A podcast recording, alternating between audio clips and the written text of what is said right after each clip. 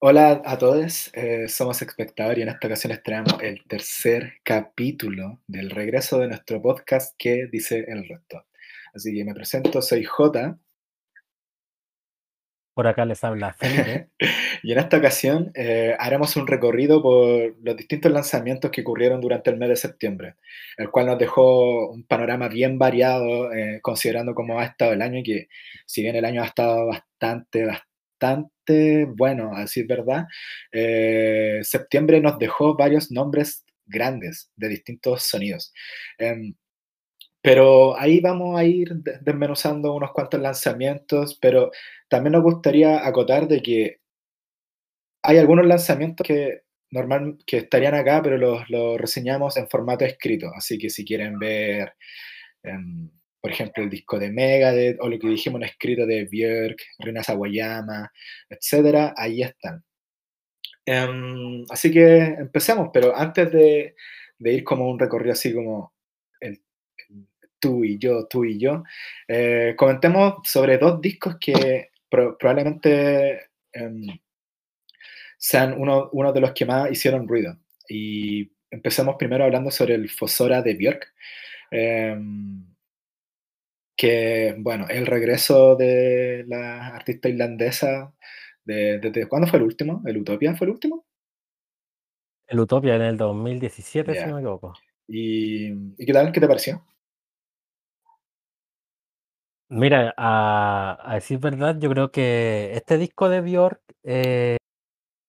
igual es un disco quizás como mucho, mucho, mucho más denso que los anteriores discos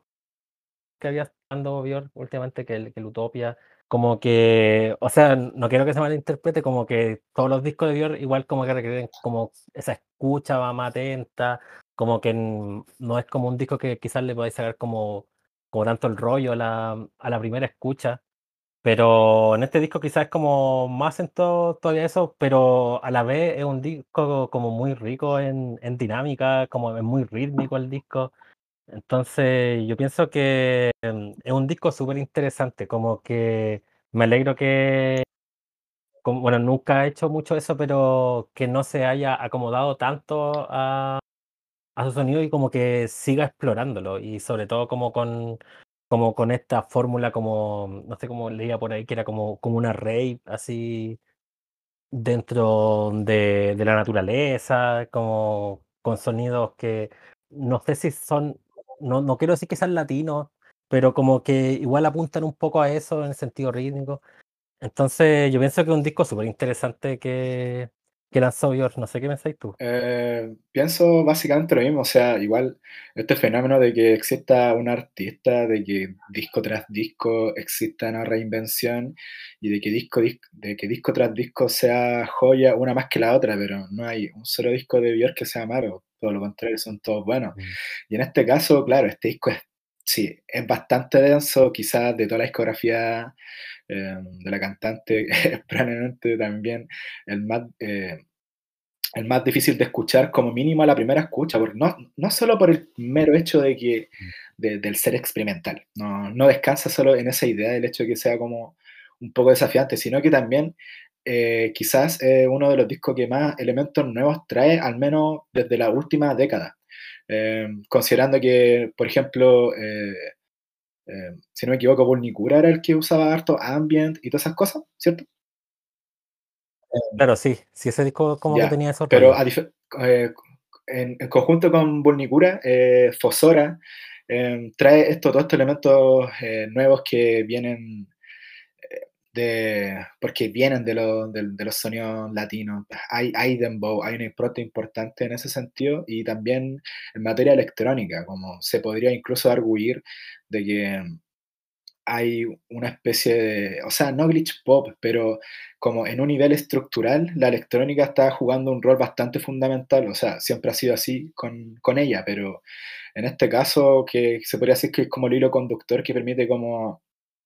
eh, hacer que todos estos elementos tan exuberantes, hay mucho que analizar, mucho que menuzar, todo tome sentido. Y en ese sentido, va que la redundancia, eh, es un disco muy interesante del que, de aquellos que con cada escucha hay algo nuevo que hablar. Mm. Sí, sí, como que tiene mucho eso de que vais encontrando información nueva. Igual como que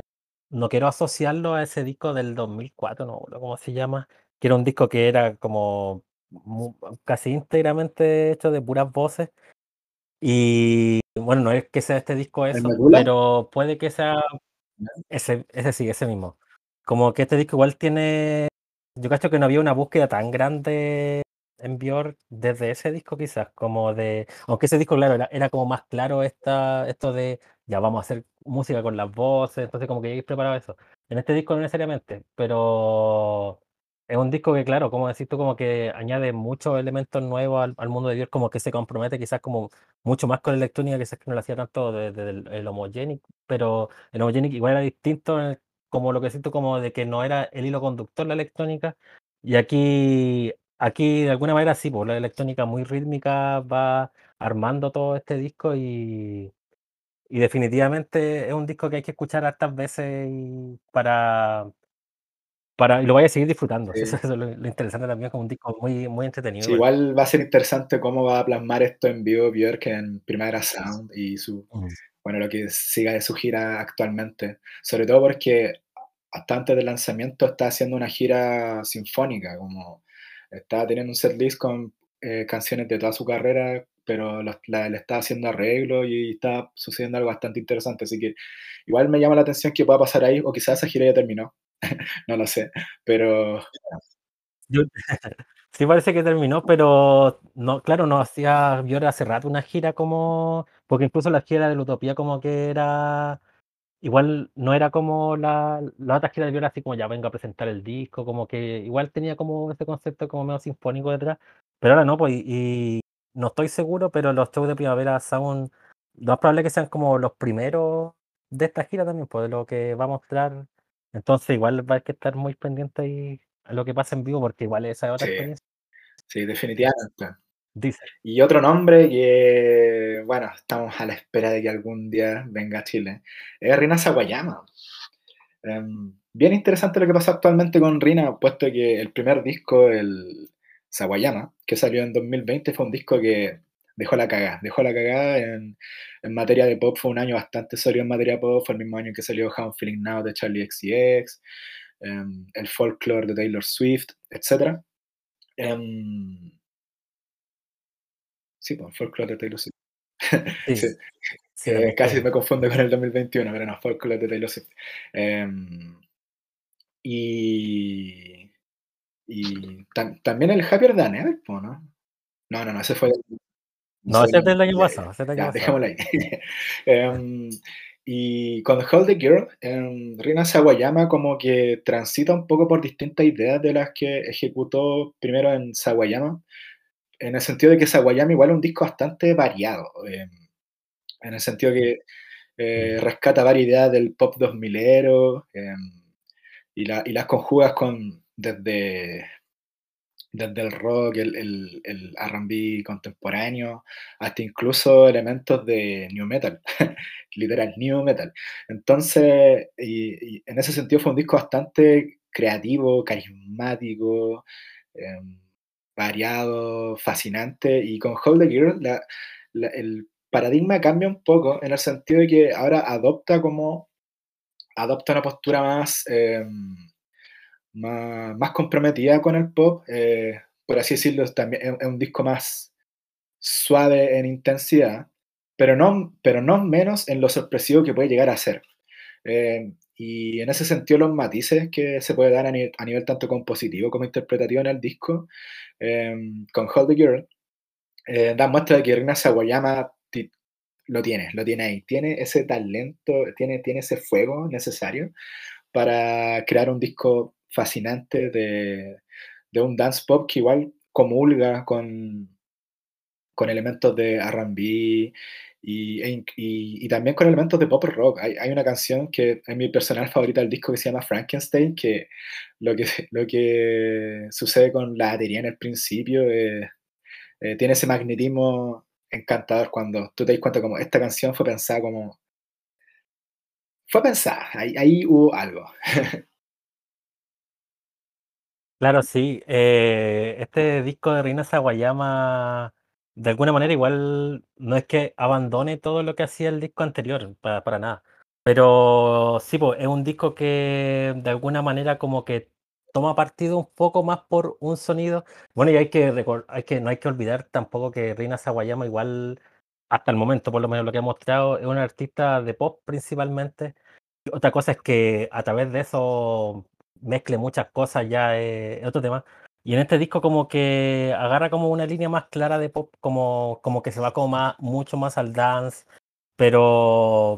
igual mantiene ciertos elementos que no necesariamente se repiten del disco anterior, que algunos sí, pero así como ya como un poquito más bajando las revoluciones como experimentales quizás, como que ya la acomoda más como a este sonido, pero igual tiene otros elementos que, por ejemplo, la, la dinámica de los ritmos igual lo encontré como súper notable, la producción del disco igual me gustó harto, entonces como que es un disco que al tomar partido quizás como ya alguna gente no va a encontrar como e, toda esa novedad que tenía el otro disco anterior, pero va a encontrar otras cosas, pues va a encontrar quizás como a una artista ya como más, más resuelta en ciertos temas, como que desarrolla mucho, no sé, pues, hay algunas canciones que se nota que pues, tienen como un, como un tinte como más instantáneo, otras que son como más, como más reposadas, más pensadas, pero para nada es un disco descartable, al contrario, yo creo que no, no quiero compararlo tampoco con el, con el Crash de Charlie, pero igual es un, es un caso similar de que, porque claro, ambas se, se, fueron como por ese lado del dance pop, y, pero hicieron cosas grandes por ese lado, entonces igual creo que es un disco que no, no hay que perderle la lectura que realmente representa, como que no, no hay que irse por el lado tampoco así como, ah, ya, ¿por qué no hace lo que hacía en el disco? Claro. Pues igual eso es como, igual, igual encuentro que es como un poquito, la idea es que no haga eso. Sí, innovar en todo momento, aparte, eh, hay que también como considerar el contexto del disco, igual es un disco que contiene muchas de las, de, la, de las frustraciones de, eh, de Rina, en el sentido de que fue un disco como eh, básicamente configurado en la pandemia eh, y con todos los, con todos los obstáculos que eso implica, además del hecho de que Rina prácticamente no pudo, no pudo traer a, a, la realidad como una gran gira, una gran gira promocionando Sawayama, que Sawayama es un disco importante, es un disco... Eh, eh, es un disco hito en el 2020 y, muy probablemente dentro de esta década y, y, también dentro de la carrera de Rina. Eh, entonces, todas esas frustraciones eh, están contenidas en Hold the Girl y, y, en ese sentido es importante escucharlo con, ese, con esos tipos de sensibilidades. No, no olvidemos la importancia de los contextos a la hora de escuchar música. Pero pero sigamos, pues, y ahora ya vamos a hacer esto más dinámico. Eh, ahí hablamos de dos discos bastante importantes que salieron en septiembre, pero este mes nos dejó una cachada, una cachada de weas, ¿no? Perdón, las tenido, pero una cachada de weas. Eh, así que nada, pues, dale, dale rey. Sí, pues, y entre toda esa cachada de weas que aparecieron este, este mes, bueno, el mes pasado, de septiembre ya, eh, hay hartos discos de nombre conocido igual, pues como por ejemplo el disco de Sweat, el Autofiction, que igual es, curioso el caso de Sweat, como que, bueno, es, una, es la banda que prácticamente sobrevivió ya de, de toda esa era del Britpop, como que, bueno, tuvieron su separación, pero ya en los 10 se reactivaron y se reactivaron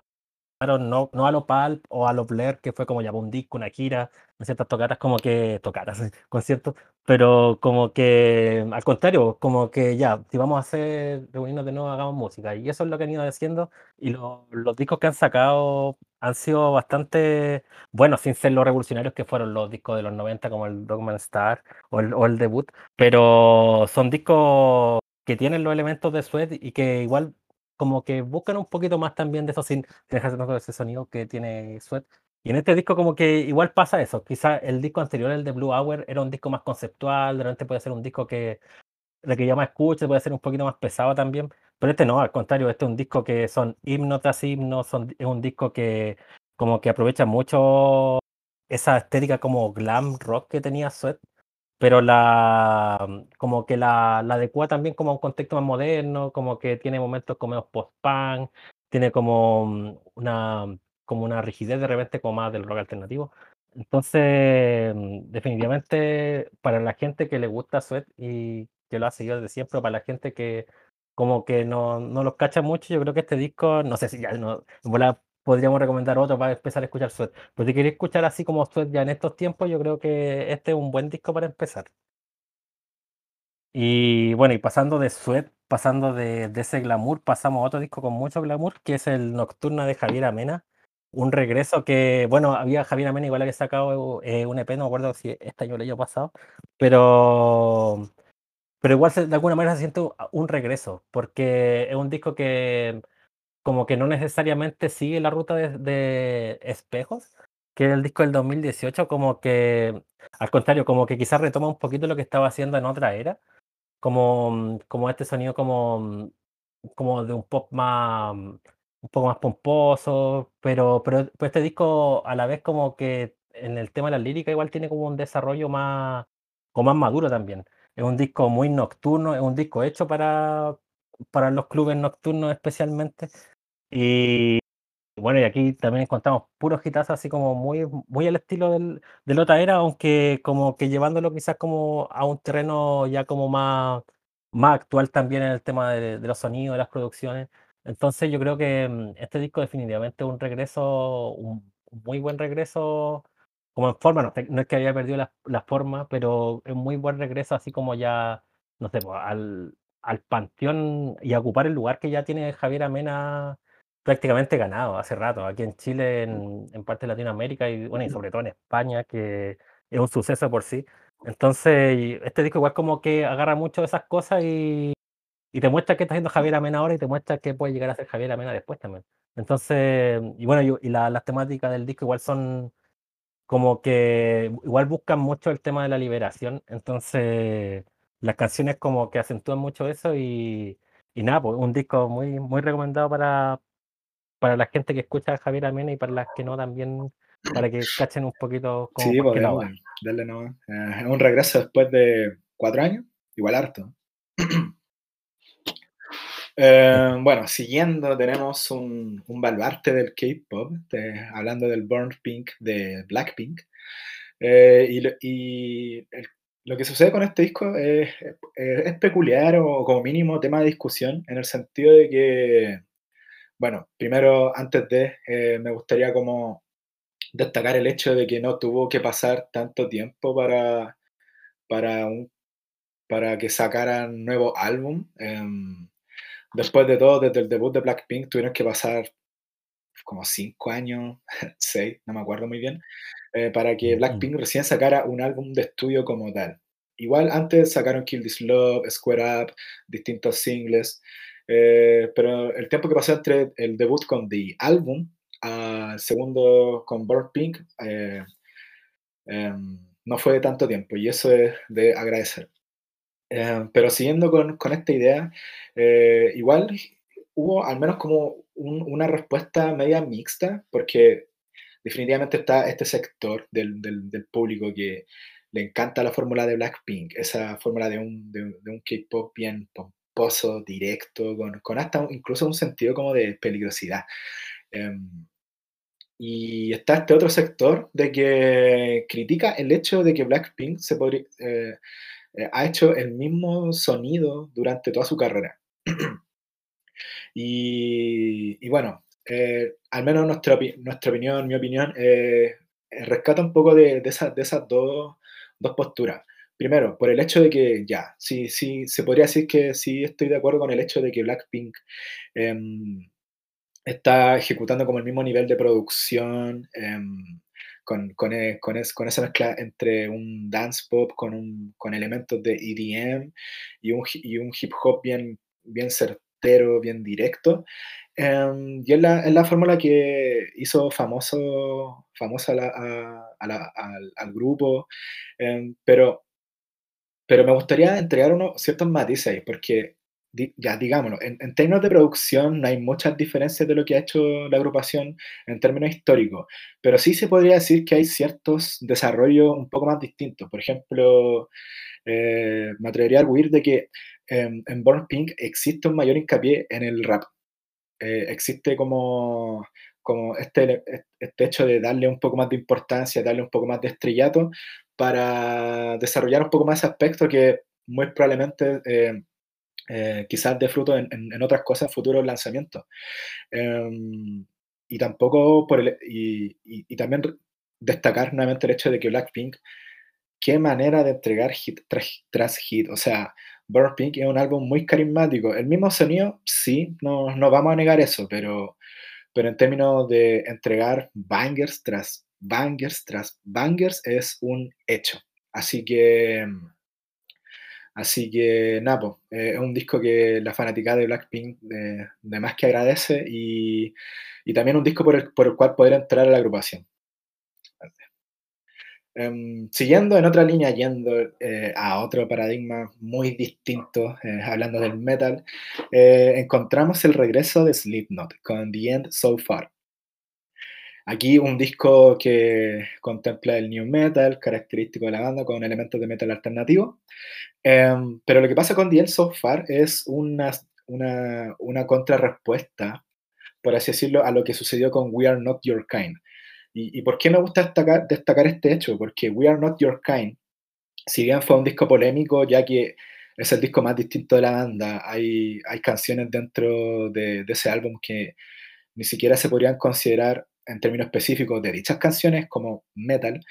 Eh, algo que, por ejemplo, Corey Taylor dijo en su momento, que es como ya es como en en We Are Not Your Kind intentaron hacer canciones que es como si David Bowie hiciera una canción de black metal. Ujú. pero pero al menos sí co eh, sí tenemos como el consenso como equipo de que We Are Not Your Kind es probablemente lo más creativo que ha sido Slipknot, como mínimo como mínimo desde el Volume 3 de Subliminal Verses. Em, eh, es un disco que, por así decirlo, como alimentó la la esperanza y esas ganas de sorprenderse con la creatividad de que podía entregar la banda, sobre todo tras tanto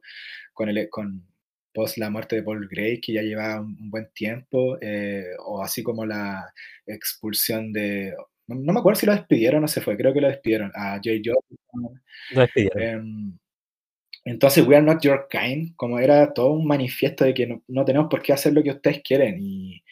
y en cierta medida eso es algo que celebramos harto y fue uno de los discos más de metal más importantes de de dicho año. Em, el disco más más distinto a Slipknot y el más polémico, sí, pero pero las ganancias ahí en verdad son gigantes. Em, pero ahora trayendo al disco que nos convoca, con End So Far, con End So Far, la situación es distinta y, digamos que el sonido clásico de Slipknot retorna, pero hay ciertos como elementos que hay que como, eh, precisar, en el sentido de que, mm, si bien la fórmula, eh, slipknotiana persiste, eh, y se ejecuta muy bien, em, sí se podría decir que es como, en términos estructurales, como como una concepción casi como del hard rock, quizás por la influencia de la carrera solista de Corey Taylor, incluso, eh eh, Stone Sour, si es que como Stone Sour del Hydraulic, si es que se quiere como argumentar eso, pero, em, hay un sentido rítmico levemente más más menos ambicioso.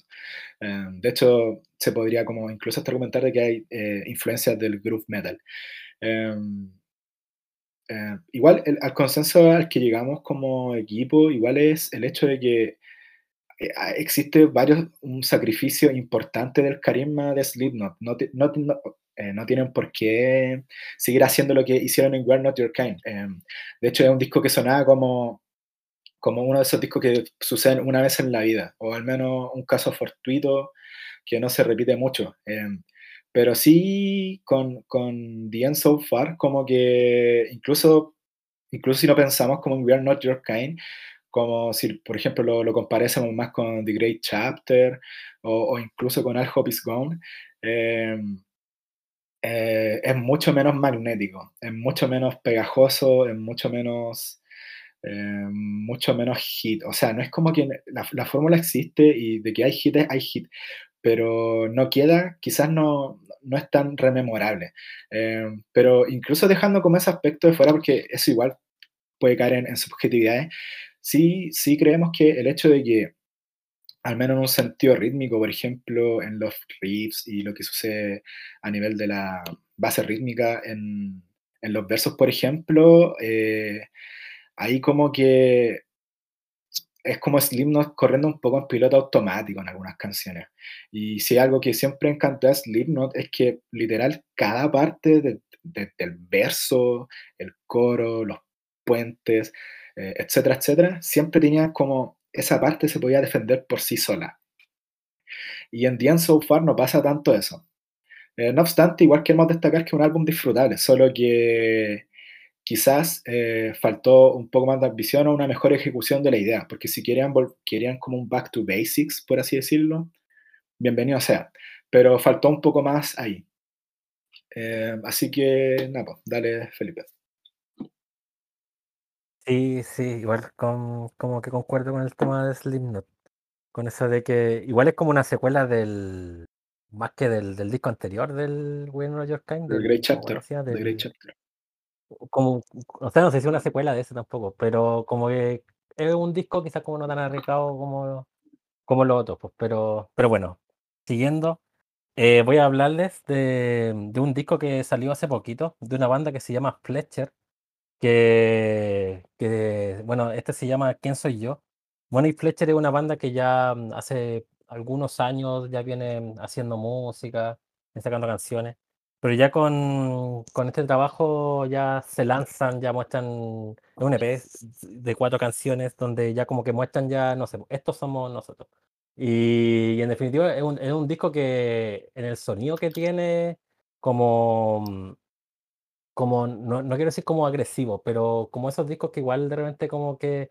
la forma de tocar la guitarra, la, la forma de interpretar todo eso, como que se nota que es como un peso detrás, pero es un disco muy variado también. Es un disco que entre ese costado más post-punk revival que tiene y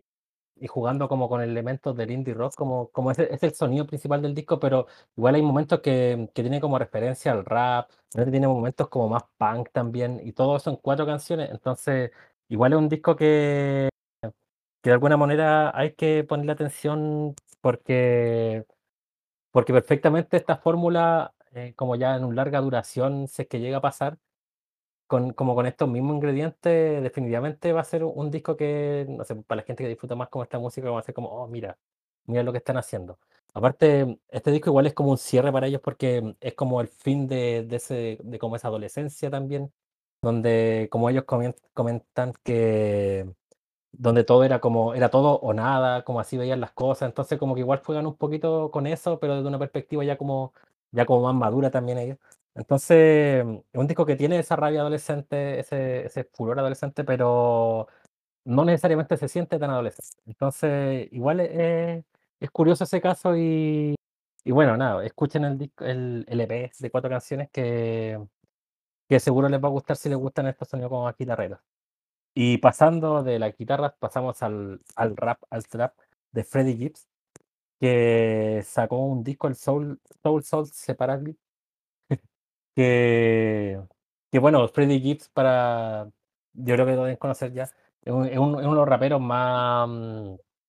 como más sólidos que tuvo la década pasada, sobre todo con trabajos colaborativos, con trabajos colaborativos que, que tuvo con Madlib, con el legendario productor Madlib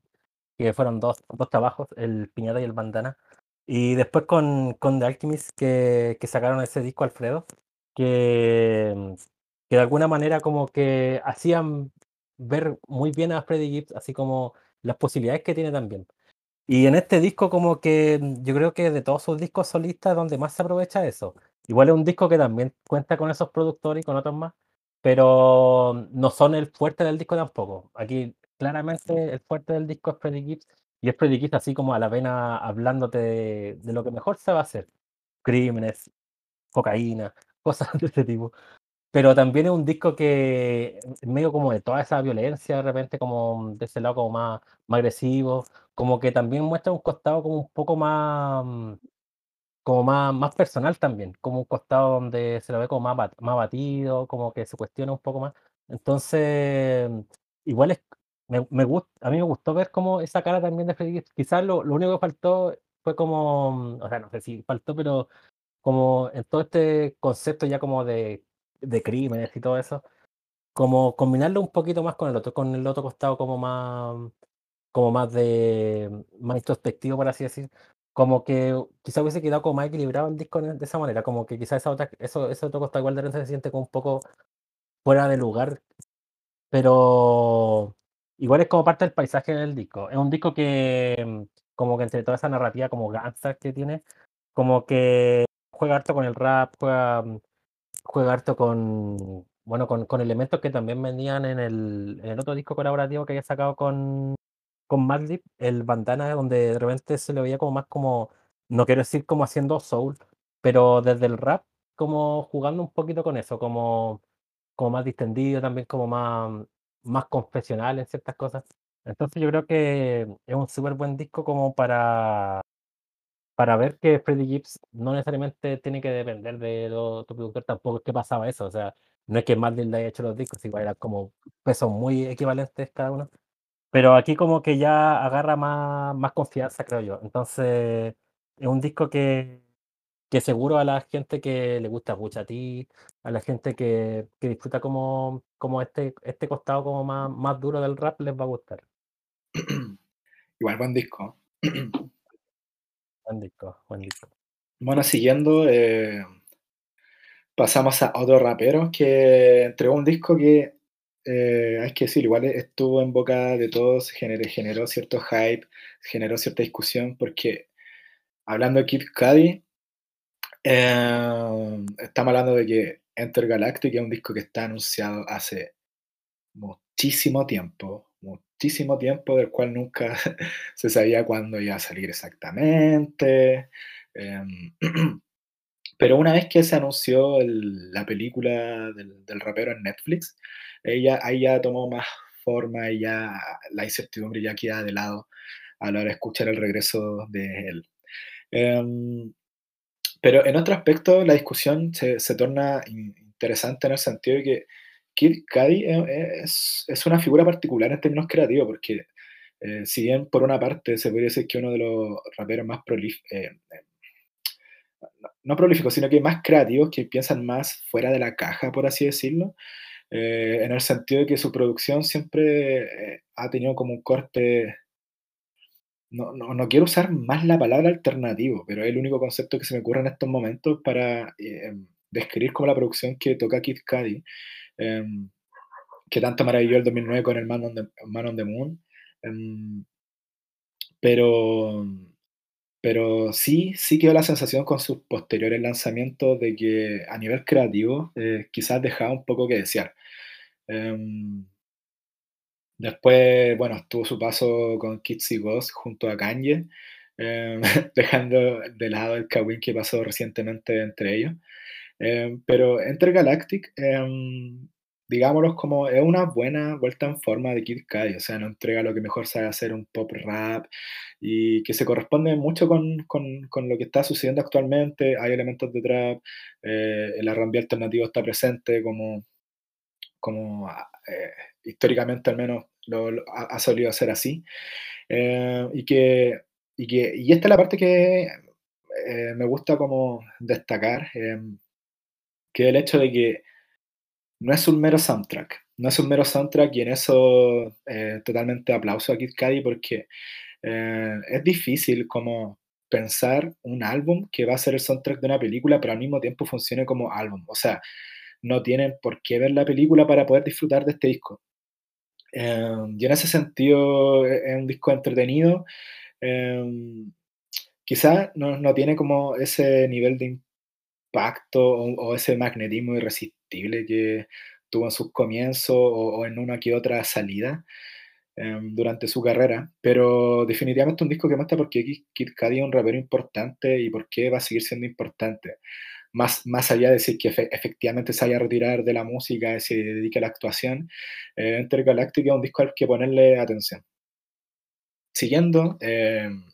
nos encontramos con un proyecto paralelo, el proyecto paralelo de Sara Bonito, que, que es la voz de Quiero Quiero Bonito, uno de los proyectos más fascinantes de la década anterior. em, y que, bueno, sigue, sigue dando frutos en, en- en la que, la que está cursando ahora, eh, pasando entre el J-pop, al twee-pop, al synth-pop, eh, y con un montón de influencia entre medio. Y el proyecto de ahora se llama Cry a Lot, juntos, Cry a Lot. Y el EP se llama Icarus. Y eh, este es un EP bastante diverso, es bastante diverso que eh, funciona, eh, al menos estructuralmente, de la mano del electropop pero aquí quiero, quiero, o sea, no quiero, quiero bonito, la costumbre. Pero aquí Sara eh, se encarga de como usar como esa propia personalidad, eh,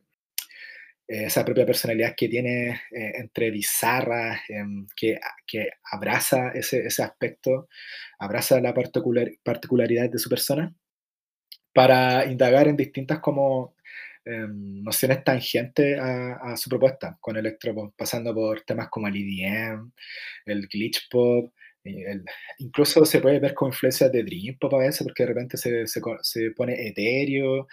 eh, de repente puede ser hasta más escalofriante, incluso es un disco bastante fascinante en ese sentido, o sea, em, y como EP eh, es una buena carta de entrada y claramente nos gustaría saber qué va a pasar más a futuro con, con Cry a Lot. Y también eh, es interesante ver que eh, Sara se está adentrando en, en otros terrenos, en el sentido de que, de que claro, lo, lo último que ofreció Quiero Quiero Bonito, igual quizás es lo menos experimental de su carrera, eh, de aparte que tuvo como una connotación más como... eh, eh, con, con una postura más eh, so- sociopolítica, con, con, con esta como abanderamiento por el calentamiento global. em, y en, en- en lo que se usa actualmente, eh, al menos conceptualmente, es mucho más distinto y va a ser, va a ser genial ver cómo eso ramifica en otras cosas, tanto para Sara, eh, Cry a Lot y Quiero Quiero Bonito. Buena, buen proyecto ese. Y bueno, pasando de un proyecto como eso, vamos a pasar a otro totalmente distinto, que es el de CADP, que bueno, así se pronuncia, que hace, es un, dúo de rap de acá de Chile, que hace poco sacaron su disco Volumen 3. Y definitivamente yo creo que este disco de rap es uno de los discos más interesantes que ha aparecido por estos lados hasta el momento de lo que hemos podido escuchar. Porque, bueno, más allá de que sea un disco ya como, como que conserve, o sea, como que tenga esas líricas como más violentas, de repente como más, más directas, también como más, como más, más crudas, por así decirlo. Como que musicalmente se aleja de eso, como que musicalmente agarra como, como otra influencia del, del rap que realmente como para, como para ese tipo de como de temáticas que, que abordas, como que generalmente ya está como el boom bap, está como el, no sé, pues el, el hardcore hip hop. Pero aquí, aquí no, aquí como que todo se vuelve de alguna manera como un poquito más psicodélico, por así decir. Pero tampoco hablando pues, como psicodélica, rock psicodélico, como algo así. Más que nada es como una especie de hip hop abstracto que, que de alguna manera como que va moldeando todo el disco como que dentro de, de estas como de estos momentos como más directos, como de esta, esta lírica como más pesada, está como este trasfondo que, que realmente puede volverse como un poco más nuboso, que, que de alguna manera como que se transforma como en una presencia más también dentro del, del trabajo. Y hay otro, hay otro costado que también va acompañando to- todo el rato que, que es como una influencia del drumless también, que, que el drumless es como ya como esta de alguna manera como reducir a lo mínimo como los, aspectos ya de los ritmos, de como, como todo eso, como man- mantener de repente como los, no sé, pues quizás los samples como, como no tan retocados, quizás ni siquiera retocados, como que ya, como que entre toda esa jugada como media abstracta, como más pausada, más lenta, como, como más humeante, aparecen estos dos MC, entonces Definitivamente es un disco que no hay como tantos discos acá en Chile que que hagan ese sonido, creo. Quizás ahora está viendo un poquito más, pero pero no es como como lo típico. Entonces, yo igual pienso que es un disco que definitivamente hay que escuchar. Y bueno, y pasando de, de ese disco de rap, vamos a pasar a, a otro disco que también tiene mucha presencia del rap, que es el Spider, el Spider de Bloody, Sí. Bloody, sí. Que, bueno, Bloody es un, ya es un, un artista conocido, como que generalmente como que está entre medio de este mundo del, del cloud rap, como que viene mucho de, del cloud rap, como con, con esta, de repente, ambientaciones más cálidas, como más, más flotantes, por así decir. Pero también le, como que ha, ha- se ha como, como aventurado en otros sonidos también, pues siempre ha sido como muy, muy experimental, sin necesariamente ser experimental para, para abordar, no sé, pues por ejemplo, ya el pop rap o el, o el emo rap también, pero el trap también. Pero este disco como que mm, definitivamente es el disco más experimental que tiene. Como que aquí ya agarra toda esa experimentación y, y más allá de que sean como un recurso, es como la base donde conviven todos estos otros sonidos que, que ya dije antes y, y otros más. Y, y en definitiva es un disco que, que igual lo encuentro, a pesar de lo experimental, como, como igual súper disfrutable. Igual tiene como esos momentos mucho más rápidos, mucho más agitados también. De repente tiene como esos momentos como más, más pausados también. De repente tiene como momentos más, por así decirlo, como, ¿cómo decirlo? Como, como explosivos. Pero como que ese no es el punto del disco. El punto del disco es como todo eso y más. Entonces, yo creo que este disco igual es, importante, un, un punto de referencia importante, sobre todo para la carrera de Blady, porque como que ya lo aventura a, estos terrenos ya como más puramente experimentales que, que igual es como parte de su sello. Entonces, bueno, de- definitivamente a la gente que le gusta Blady le va a gustar este disco. Eso, eso espero. Bueno, siguiendo, em, tenemos el proyecto del, de Joe Keery, el, mismísimo Steve Harrington de Stranger Things, eh, que se llama Dio, eh, si es que no se entendió la pronunciación es D-J-O, con, con este disco que se llama Decide. Eh, y en este, eh, en este disco quizás sea como la carta de presentación más llamativa que tenga em, el músico, en el sentido de que si bien se ha comprometido con, con los parámetros más indie, más de la neopsicodelia, en, este caso como que, como que existe como, como por así decirlo, como una conjugación entre una suerte de heterogeneidad y a la vez homogeneidad entre los distintos sonidos que eh, usa. Eh, ya hablamos de la neopsicodelia, ya hablamos del indie pop, y así también con, como, con otros eh, sonidos tangentes como el pop más sintético o también pop psicodélico, em, em, valga la redundancia. Em, y en ese sentido, em, Joe Kidd igual entrega una, una, una propuesta bastante exuberante en ese sentido. Em, hay mucho que, que, analizar, mucho que escuchar, pero al mismo tiempo es muy, muy accesible y, y muy magnético al mismo tiempo. Entonces, eh, si es que no han escuchado este proyecto, absolutamente recomendado porque ya está empezando a hacer ruido y, y siempre da gusto ver que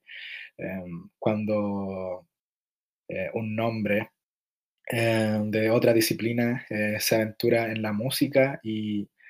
y pasan cosas, hay, hay, hay algo ahí que entregar, es un gusto, siempre va a ser un gusto. eh, clara- claramente esta popularidad no, no se debe únicamente a que solo sea un actor. Em, aquí hay méritos propios y tienen que escucharlo. Siguiendo, eh, nos vamos a, a- un rapero que ha, que ha hecho mucho últimamente, sobre todo este año, estamos hablando de Billy Woods, eh, que este a principio de año nos sorprendió con el tremendo of Base, em, y un disco de, de un hip hop con, consciente bien experimental, eh, bien abstracto, que puede ser fácilmente la mejor obra que haya sacado el rapero en su carrera, pero en este caso nos convoca Church, eh, un disco producido por Messiah Music, un, un conocido ya del rapero, en donde se podría decir que existe como un, un abandono de, de, como esta dirección más experimental sin, sin, sin que quede de lado. Está hablando de que Billy Woods igual se destaca por hacer uso del hip hop abstracto eh, y lo experimental, pero en este caso eh, eh, se podría decir que en términos de producción eh, no, no, no, no, existe la ambición que, existe, que hubo en Aethiopes antes en el año, pero sí en este caso eh, la, la, propuesta es mucho más directa, tanto en lo lírico como en términos de producción. Y Billy Woods es un rapero al que hay que poner la atención, eh, así que si es que no lo han escuchado, por favor, háganlo. Sí, Billy Woods igual... Y eso que Billy Woods tiene ya como disco importante antes, pero claro, este es el año de, definitivamente sí. de Billy Woods. Así que bueno, pasando de Billy Woods, vamos a volver a Chile a hablar de, bueno, le voy a hablar del disco de Irreales del Monte, Historia Natural. Irreales del Monte es un dúo que está formado por eh, Cristian Sánchez y, y Antonio Aldunate. Y bueno, jun, juntaron y sacaron este disco que es un disco principalmente ambiental. Y pero como bueno, va mucho más allá de eso, como que tiene unos paisajes como como cercano de repente como a la americana. Si se, si se le puede decir. Pero desde, desde una perspectiva quizás como, non, como mucho más, más ligada como a los paisajes quizás como más áridos también, como más, no, no, no sé si llamarles psicodélico, no, no creo que sea psicodélico, pero como que evoca un poco de eso también. Y es un disco que usa mucho este tema como como de, de, estos ambientes como entremezclados de repente con, con. Y, y, en ese sentido es un disco súper, ¿cómo decirlo? Como, como dinámico dentro de, de, lo ambiental que es. Es un disco que, que de alguna manera como que provoca muchas sensaciones, como que juega mucho con, con eso de provocar también, pero con, con eso de recrear. Entonces, definitivamente para la gente que, que le gusta el ambient, yo creo que este es un disco que, que algo les va a decir. Definitivamente es uno de los discos, de las grandes sorpresas que ha aparecido este año, que igual esperemos que sigan sacando más música. Igual tienen sus proyectos aparte, por ejemplo, Cristian Sánchez de Asunción, ambos también son de El Diablo es un Magnífico, pero ya como en, en esta encarnación como que se, se van directo a esta como mecánica ambiental. Y bueno, pasando de, de, ese disco, vamos a pasar al disco de The Bets. The Bets es una banda que ya en el 2018 sacó su, su primer álbum, el, no me acuerdo cómo se llama el álbum, pero bueno, el, el álbum del 2018. Y bueno, el 2020 ya habían vuelto, pero como que de alguna manera como que si bien era un buen disco, como que igual botaban como hartos elementos que hacían como del camino como, como dinámico que tenía el primero, como que el segundo igual fue como un poquito más plano. Y en este sentido, este tercer disco yo creo que igual es como recuperar esa energía que, que había al principio, como esa necesidad como de, de, expresarse a través de muchas formas. Y yo yo creo que aquí lo, lo logran definitivamente. Es un disco que, que igual es, que juega mucho con el tema como del, del, bueno, del indie rock, pero también como que se da momentos como más, más del power pop también. Es un disco que, que puede que sea su disco más, como más introspectivo también, su disco más que juega mucho con la nostalgia, con la melancolía. Es un disco muy sentimental, es un disco que, que de alguna manera como que desarrolla esa, esa verdad como más, como, a ver cómo decirlo, como más, como más frágil que puede tener la banda, pero al mismo tiempo dentro de esa fragilidad igual se muestra como como una, una lucidez musical que, que puede ser como muy, muy soleada de repente, como que puede generar como esto como de, de mucha luz dentro de, de, estos momentos como más, más sentimentales que tiene. Entonces yo creo que este es un disco que, que aprendió mucho del disco anterior y que refuerza lo que, lo que es la banda, lo que es la banda desde el principio. Um, siguiendo, eh, tenemos el, esperado debut de Oliver Sim, quien Eh, se le podrá conocer como una de las voces de The XX, así como también es el bajo de dicho proyecto, y que en esta ocasión nos trae Hideous Bastard, em, un disco que tuvo un preámbulo bastante amplio y y que a a ni a nivel musical no nos propone un sector diferente, una una arista diferente por el cual llegar, eh, a este músico, en el sentido de que, eh, existe un sonido mucho más orgánico de lo que se hacía con The XX, que, eh, la producción, eh, eh, entre corte pop alternativo, indie pop, eh, igual tenía como una estructu una estructura basal en la electrónica por por Jamie XX, básicamente. Pero en este caso, bueno, ya no es así, eh, es solista y, eh, trabaja con el pop alternativo que lo caracteriza, pero lo lo complementa con otros elementos que pueden provenir tanto de la como, el indie más electrónico, de y el art pop. Eh, y de repente, eh, se pueden llegar a puntos como, em, guitarreros que incluso podrían rememorar un poco como el art rock setentero, eh, lo que fue bastante sorpresivo para mi parte, pero funciona muy bien, sobre todo porque el fraseo que tiene Oliver es irresistible y tiene como un una propia personalidad en en ese sentido. Aparte que el disco es súper intenso, súper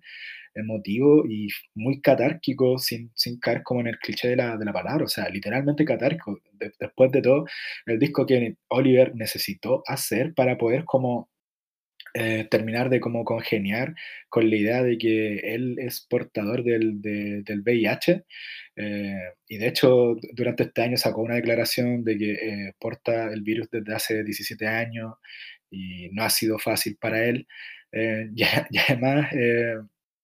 la pandemia trajo distintos desafíos a nivel de salud mental, entonces este disco suena como tanto como una victoria, así como un una carta muy, muy personal. Siguiendo, tenemos el regre el regreso de Sampa the Great, eh, una de las voces del rap, eh, más únicas que se podrá se podrán haber escuchado últimamente, en el sentido de que, eh, nace desde, desde el uso de de sonidos como el afrobeat, sobre todo con su debut The Return, em, eh, conjugándolo con con e con este tema del hip hop. Em, pero claramente en ese disco, claro, estaban pasando muchas más cosas, había mucho más neo soul, em, había más elementos que hacían de ese disco como no no necesariamente como un disco solo de hip hop. Pero en este en el en el caso que nos convoca ahora con As Above, So Below, eh, la la el el es es distinto, en el sentido que la la cuota de hip hop ya es, eh, es la norma, en el cual, por cierto, se se maneja muy, muy bien, em es un disco bastante dinámico, eh, em, con muchas capas, una producción bastante certera, así como con un groove irresistible. Em, y en ese sentido, Sampa the Great como que está elaborando una carrera en base como a este universo de sonidos que están, em, tras su sombra. Un un una gran recomendación que deben ponerle ojo, sobre todo a la hora de variar de de nombres en el rap. Sí, sí, muy bueno lo que está haciendo Sampa the Great. Y bueno, yo voy a seguir ahora con Caminauta, que es una artista uruguaya que se dedica principalmente como como al a los mundos como más del ambient, electrónica en general, hablando con términos muy generales. Y bueno, este año sacó su disco Visions, que, bueno, este es un disco un poquito oscuro, un poquito nomás, pero que dentro de esa oscuridad que tiene como que, mm, se maneja muy bien la como el el im eh, como en ese imaginario como más más emocional, como más sensitivo que puede puede llegar a producir la la música ambient. Y y como que también ocupa como hartos elementos como como diría, como del Plunderphonics, como con con esto de como de jun de juntar cintas y hacer como un sonido, como que lo le da como un toque bien especial a como a esta búsqueda como más más del ambient, que de repente puede volverse como más incluso del drone también, como como como repetitivo, pero como más más denso también. pero tiene otros momentos que dentro de esa oscuridad también se nota como, no sé, por momentos con más sentidos, como, como más de viaje también, donde puede de repente incluso salir así como, como ese imaginario que evoca el post-rock, como que tiene como todos estos elementos jugando dentro y que lo hacen de alguna manera hacer un disco como muy, muy sensorial, un disco que, que tú puedes ir escuchando y te va recreando como, como sus emociones y sus, de alguna manera sus pensamientos a través de la música. Y, y nada, pues es un disco que, que definitivamente tiene que estar ahí, hay que estar ojo con, con Caminauta porque es bien interesante lo que está haciendo. Y bueno, pasando a otro disco que, que se siente como un regreso en forma así como, no sé si tanto como pasó con, con el disco de The Strokes del 2020, pero que vienen de como de la misma época, que es el disco de J.J.S. Que bueno, como, como ustedes sabrán, J.J.S. es una banda proveniente de Nueva York que, que en los 2000 como que tenía como este sonido del indie rock, pero de repente era como más, más, más cercano al garage también pero que después igual fue como evolucionando, mutando, metiendo con más sintetizadores, como que la guitarra pasó a segundo plano prácticamente, y eso como que lo demostró muy bien el, el disco It's Blitz del 2009. Pero este disco como que de alguna manera vuelve a las raíces, pero la sin, sin, sin quizás como con ese costado tan, tan como suelto, tan agresivo, llevándolo como, como un costado como más maduro también. Y la interpretación de, de Karen O como que brilla como por, por esa forma como ya más madura de, de llevar como las emociones, a, a, pesar de que muchas de estas emociones igual de repente puedan ser intensas. Y otro de los aspectos que, que también funcionan muy bien en el disco, que, que es como, yo creo, yo creo que es como de los grandes descubrimientos que puede haber hecho y es que, que igual espero que sigan desarrollando, que es como un costado como más, más, más cercano como al Dream pop o, más que el dream pop como a la como a la neopsicodelia quizás. Como como tener como como este estos como añadidos extras como en, en la ambientación en la atmósfera en, en los sonidos como como más imaginativos que tiene el disco. Como que todo eso se condensa muy bien con sobre todo con el, el tono de voz que de Cadeno que, que en este disco de ser como quizás donde mejor desarrolla, se desarrolla vocalmente. Y, y bueno, es un disco que yo, yo espero que, que no pase tan desapercibido, porque tiene hartos méritos que, que para ser ya como una banda con ya como con harta carrera, 25 años prácticamente, o 20, 20 yo creo, y, y que estuvo tanto tiempo, no sé, por los 10 de, de DJs, igual fueron como como muy poco. Sacaron el, bueno, el disco El Mosquito, tuvieron algunos shows por ahí, por allá, pero no fue como la década de la banda y, y con este disco igual se siente un poquito como, como ya volver como a eso, como volver a quizás como reactivarse un poquito más. Y, y eso, es un disco que de alguna manera dentro de lo, de lo apasionante que puede ser, de lo melancólico que puede ser de repente, como que es un disco que igual te provoca como como cierta, ciertos momentos como más gratos también. Así que el Call It Down de JS es un disco que hay que llevarse por la casa y escuchar. A mí me gustó ese disco, man. sí, sí, está bueno. Bueno, siguiendo, tenemos eh, a Maya Hawk, que ahora nos trae su segundo álbum de estudio, eh, que se llama Moss. Eh, y en este sentido, Maya, em, em, que eh, muchas personas conocerán por su trabajo como actriz, em, sobre todo en la serie Stranger Things. ¿Qué onda Stranger Things? Básicamente la mitad del casting son eh, músicas. Em, pero bueno, lo que, lo, que, lo que hace Moss en este caso es un poco como la, el, el, compromiso de Maya con, con, el folk, con los sonidos más acústicos, ya que igual su, el Blush, en su debut, igual tenía una impronta importante de lo que puede significar en términos de indie pop, pero en este caso ya se podría, se decir incluso que, que incluso es como una influencia fuerte como de lo que podría provocar como artistas como Taylor Swift, incluso en el sentido de que ahora eh, en Moss Maya está haciendo lo que podríamos denominar como pop, o sea, folk pop. Eh, obviamente conviviendo con, con otras formas del, del del mismo género del folk, ya sea en el, en el parámetro más indie, o incluso si, si es que se quiere como decirlo de esa forma con, con esta perspectiva más de cantautora. Pero claramente le sale, le funciona. em, hay carisma, hay grandes melodías vocales, la producción no se queda detrás, las guitarras cu- cumplen su propósito, tienen ese ángel necesario. Y nada, pues, un disco bastante em, entretenido de escuchar. Siguiendo, tenemos el regreso de, de Ozzy Osbourne con Patient Number 9. un disco que a título personal igual me llama la atención. em,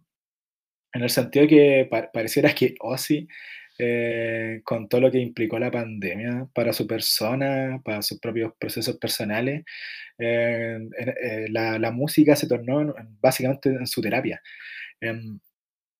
pero igual tenía mis dudas porque al menos con el disco que sacó en 2020 con Ordinary Man, eh, la producción dejó bastante que desear. En términos compositivos no era un disco malo, era, de hecho, habían grandes ideas, habían grandes canciones, pero la producción sí em, cortaba un poco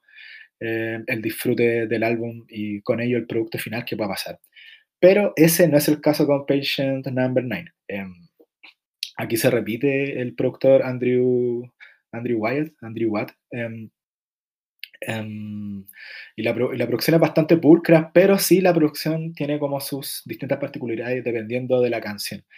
Eh, es un disco que nos ofrece distintas muestras de hard rock y heavy metal, pero con una perspectiva bastante actualizada, lo que da a gusto, eh, hablando de que Ozzy Osbourne es básicamente una de las figuras célebres de esos sonidos. Em, a nivel histórico. Entonces, en ese aspecto, eh, no, no suena para nada como nostálgico. Eh, y tampoco suena cringe como si Ozzy est- estuviese intentando ser moderno. Solo son grandes canciones de, de heavy metal y de hard rock que funcionan eh, en estos tiempos. Y, y para eso se armó de un verdadero ensamble de guitarristas, eh, un All Stars, es que se le quiere decir así, con su, su, su fiel amigo Zach Wild y también con Tony Iommi, que son quienes más participación tienen en el disco.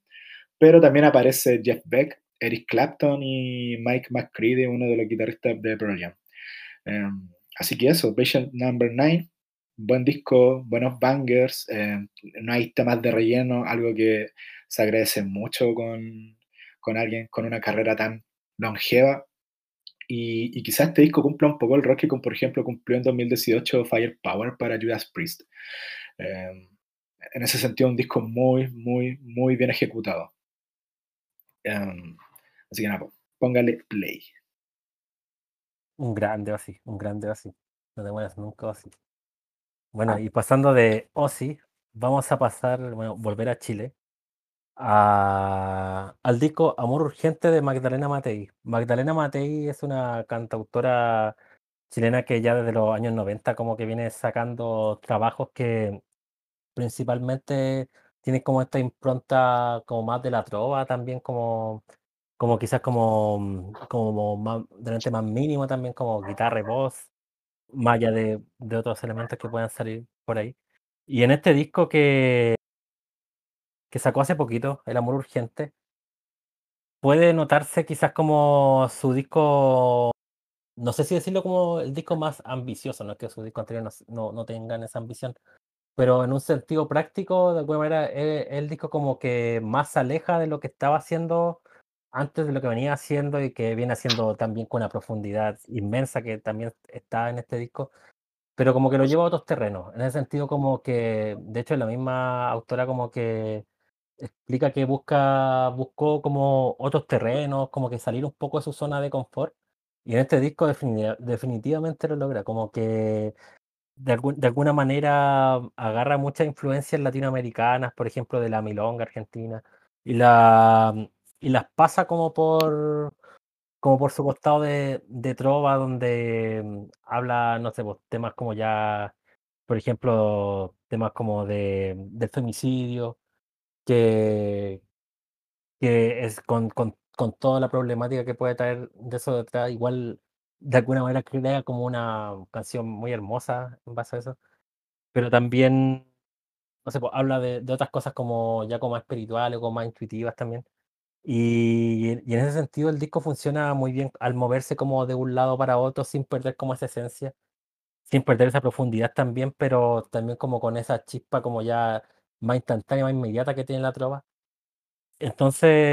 este Amor Urgente yo creo que es un disco que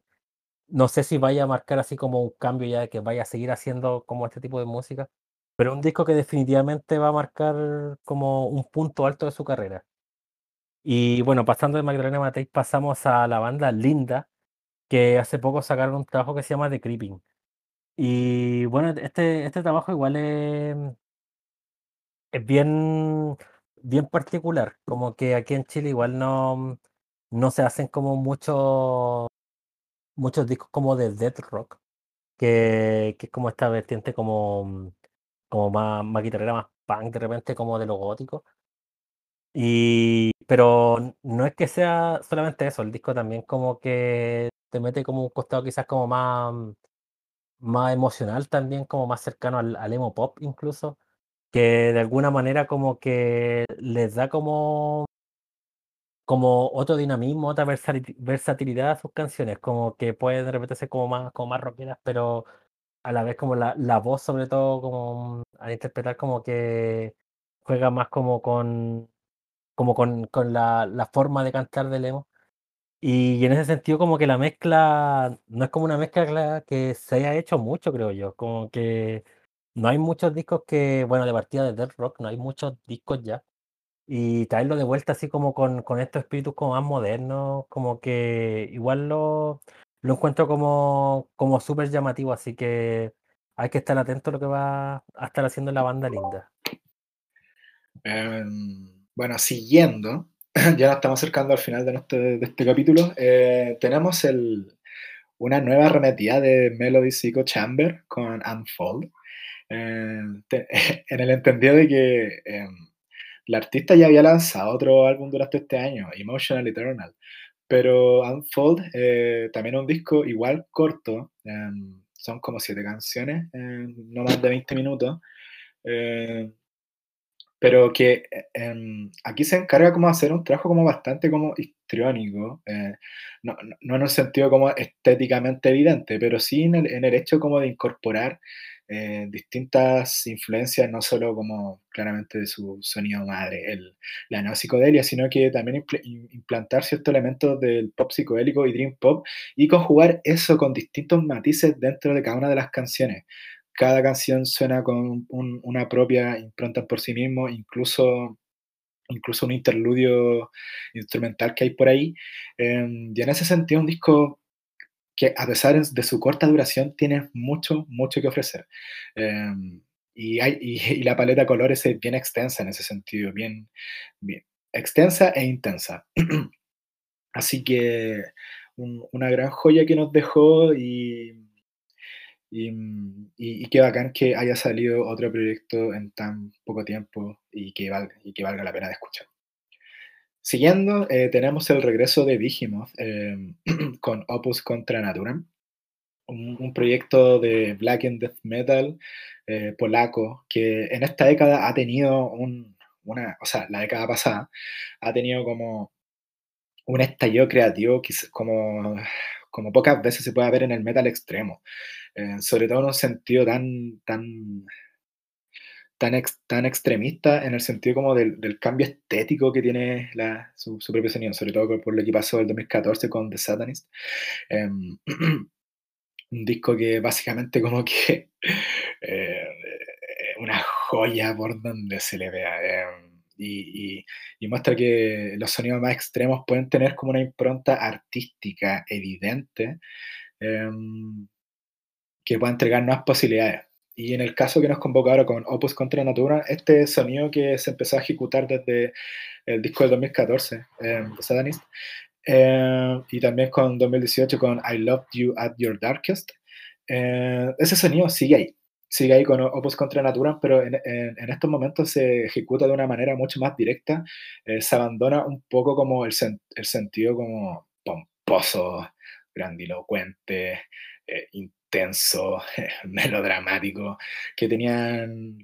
esas dos placas anteriores. Eh, y quizá en ese sentido se pierde un poco el carisma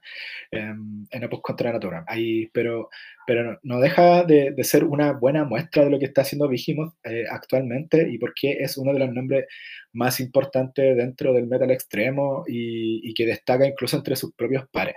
Eh, es un sonido que no se ve muy común. De, hecho, yo, yo diría que es súper poco preciso caracterizar como Opus contra Natura o incluso las dos placas anteriores como solo black metal o solo death metal, como que hay elementos que provienen de otro lado de la música, no necesariamente del metal, eh, que hacen que este, que este disco tenga como una, una faceta artística bastante presente, como en, en un sentido estético, valga la redundancia, y es un proyecto que hay que, hay que escuchar, hay que escuchar. Personalmente creo que es como el, el que menos destaca dentro de esta triada que podríamos decir que existe actualmente, de la, de la última parte de la discografía de la banda, pero definitivamente es un buen disco. Así que ahí, si quieren escuchar más de esta propuesta, deben hacerlo. Y vienen a Chile con Archenemy ahí para. Oh, sí. Oh, sí. Se viene, se viene ese. bueno, ya yo voy a hablar del último disco, no por eso menos importante para nada, que es el disco de Alex G, el Good Save the Animals, que sacó hace poquito igual, en, septiembre. Y que, bueno, con esa portada de partida que no, no, quiero decir que sea como, como que busca eso, pero como que igual te evoca un poquito a lo que, a esas portadas de Talk Talk, como con, con ya con esta, ¿sabes? Con el disco God Save the Animals, como que un poquito. Pero es un disco muy curioso este de Alex por de partida porque es un disco principalmente con líricas cristianas. Es un disco que tiene un peso religioso súper importante,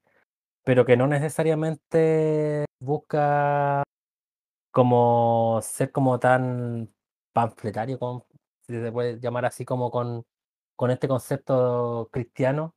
y al contrario, como que lo, lo, involucra mucho en la narrativa que tiene el disco con, con temas como más personales, también con, con, con pensamientos, con, con, la duda también que, que, de repente puede existir acá, con, el sentido poético también que tiene. Y todo eso como que igual lo involucra con,